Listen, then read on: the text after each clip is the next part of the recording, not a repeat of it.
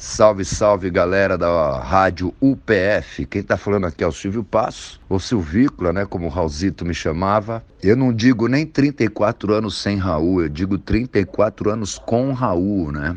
O, o Raul, Raul é o artista brasileiro que, mesmo depois de sua morte, continua mais vivo que muitos artistas vivos. Enfim, eu fico até um pouco emocionado falando, mas é isso. O maior legado do Raul é, é a coisa libertária. Nós aprendemos isso ouvindo as músicas dele, né? E eu lembrei agora que Raul falava assim: se você quer me conhecer de fato, ouça meus discos, ouça minhas músicas, eu estou inteiro lá. Agora, com Raul, como era meu professor, eu era aluno presencial dele, Raul adorava é, ensinar coisas, né? E eu era um menininho ali aprendendo coisas com ele. Então, um, uma das, das coisas bacanas que, que aprendi com o Raul é enxergar o mundo sobre várias óticas, né?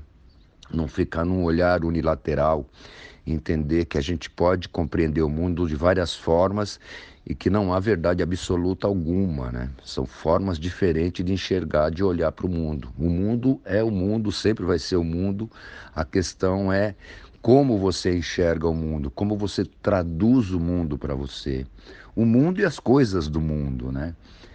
Enfim, e eu também digo sempre que assim, cara, se você tivesse cinco minutos com Raul, apenas cinco minutos com Raul, você teria histórias para contar pelo resto da sua vida. Eu tive o privilégio de, além de desfrutar da amizade, da confiança, da lealdade, enfim, do Raul também de, de ter sido aluno do cara, né? De, de compartilhar momentos alegres e, e, momentos tristes, momentos difíceis. Pois é, né, eu preservo isso, quer dizer, eu não sou, não, não, não sou uma pessoa de posses, né?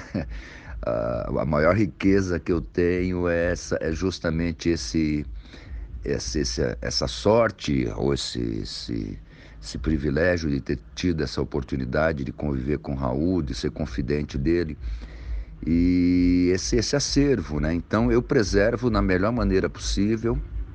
É, boa parte está comigo, outra parte está com a Kika lá no Rio. E outras partes, outras coisas estão divididas com, com familiares, com outras filhas e outros amigos, né? A gente está com um projeto, quer dizer, antes do Raul falecer, eu já tinha esse projeto de fazer um, uma espécie de um memorial do Raul. E agora, finalmente, estamos caminhando de uma forma mais efetiva para concretizar esse, esse velho sonho.